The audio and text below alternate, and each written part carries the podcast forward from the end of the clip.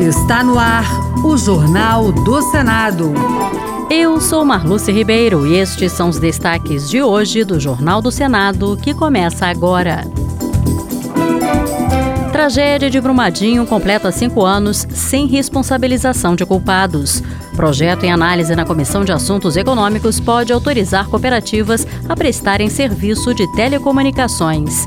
Cleitinho quer acabar com sigilo e impor limite de gasto nos cartões corporativos.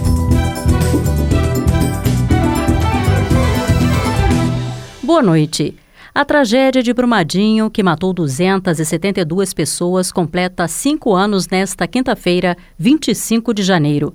Familiares de vítimas estiveram no Senado no fim de 2023 e alertaram sobre mudança jurídica que atrasa a responsabilização dos culpados.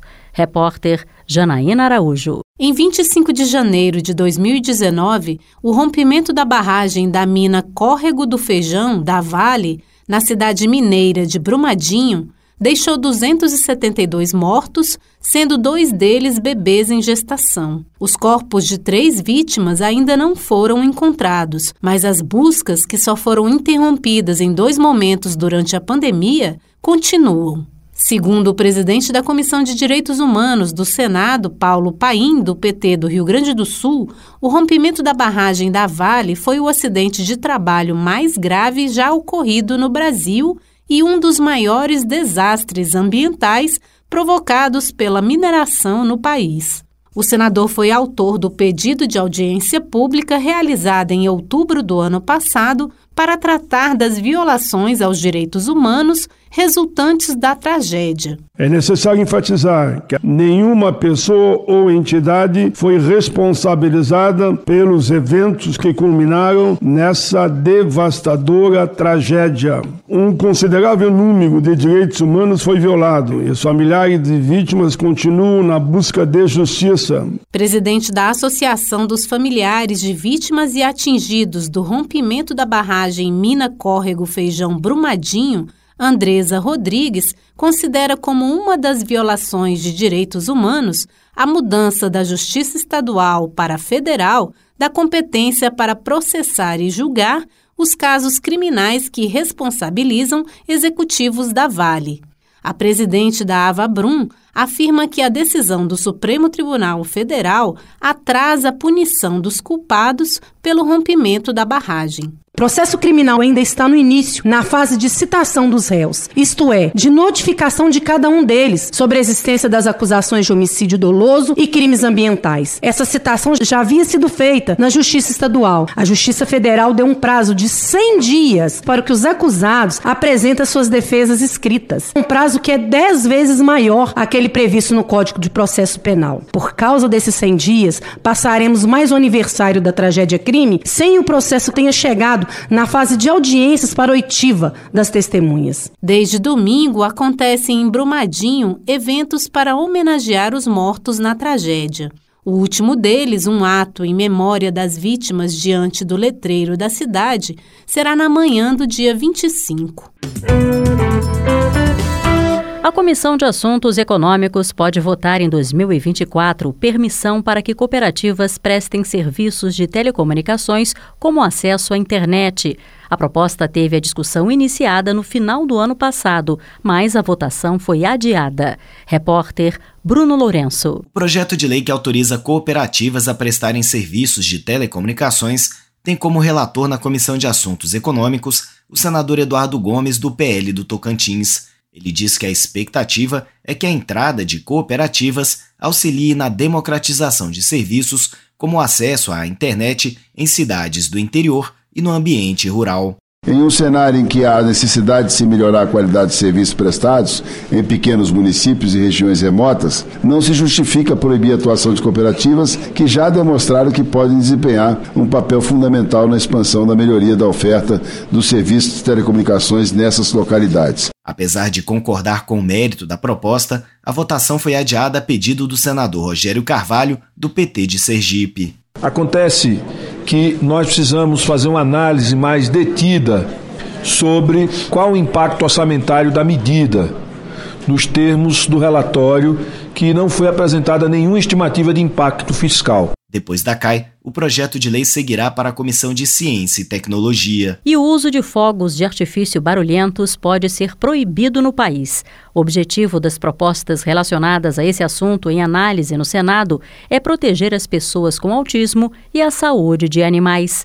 A reportagem é de Ara Farias Borges. Um deles, de autoria do senador Fabiano Contarato, do PT Capixaba, está na Comissão de Meio Ambiente. A intenção é proteger pessoas sensíveis a estrondos, bem como a saúde de animais. Ao relatar na Comissão de Meio Ambiente um projeto de iniciativa da sociedade que aguarda a votação dos deputados, o senador Stevenson Valentim, do Podemos Potiguar, disse que os barulhos afetam mais a crianças e animais. Há diversos estudos que demonstram o efeito deletério do barulho intenso provocados pelos fogos. Com efeito, a audição muito sensível desses animais torna o ruído dos fogos ainda mais perturbador. Por outro lado, bebês, crianças pequenas e pessoas com os transtornos mentais podem apresentar sofrimento quando expostas ao barulhos e aos fogos de artifício. O senador Randolfo Rodrigues do Amapá, autor de outro projeto em análise na CCJ, explica que o limite de barulho suportado por uma pessoa varia de 120 a 140 decibéis e os ruídos dos fogos de artifício podem chegar a 175 decibéis. A proposta dele prevê multa e prisão de 1 a 4 anos para quem descumprir a lei a ser aprovada. Um projeto do senador Cleitinho, do Republicanos de Minas Gerais, prevê o fim do sigilo do cartão corporativo, que tem o nome oficial de cartão de pagamento do governo federal. A proposta também coloca limites nos valores a serem gastos nesse tipo de cartão. De acordo com o parlamentar, é importante que haja transparência quanto ao uso do dinheiro público. O senador disse que seu projeto não tem foco apenas no governo atual, já que sempre criticou esse tipo de gasto, independentemente de quem ocupava o Planalto. E o meu projeto é muito justo. Para não dar polêmica, tanto que quem apoia o Bolsonaro, quem que apoia o Lula, meu projeto é para acabar com essa questão de sigilo com cartão corporativo. E diminuir esse cartão corporativo também, colocar limite nele.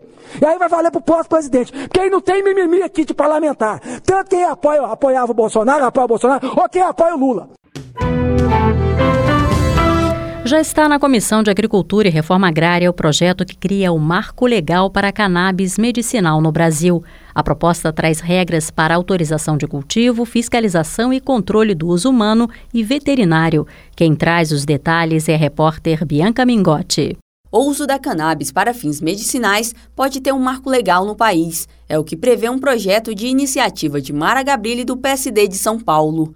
O projeto estabelece normas para o cultivo, produção, importação e exportação, além da comercialização, fiscalização e controle da utilização de cannabis para fins medicinais, de uso humano e veterinário. A ideia é que a Agência Nacional de Vigilância Sanitária autorize o cultivo, fiscalize e registre os medicamentos produzidos com a planta. Caberia também à Anvisa permitir o cultivo caseiro da planta para uso pessoal, mediante prescrição médica. Mara Gabrilli compartilhou a própria experiência com o uso da planta para fins medicinais e sua melhora em relação a ganhos de movimento e redução de espasmos e dores crônicas. Para a senadora, a proposta pode democratizar o acesso aos brasileiros que precisam desse tipo de medicamento.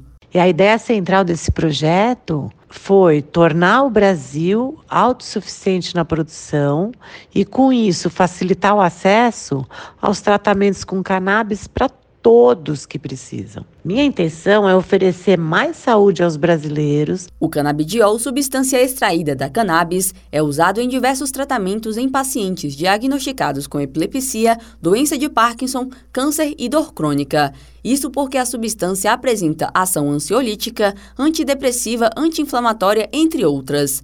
Mara Gabrilli apresentou dados segundo os quais, em 2021, o número de medicamentos importados com autorização da Anvisa chegou a 70 mil.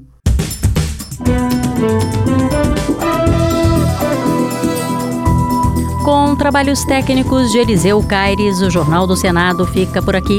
Acompanhe agora as notícias da Câmara dos Deputados. Boa noite.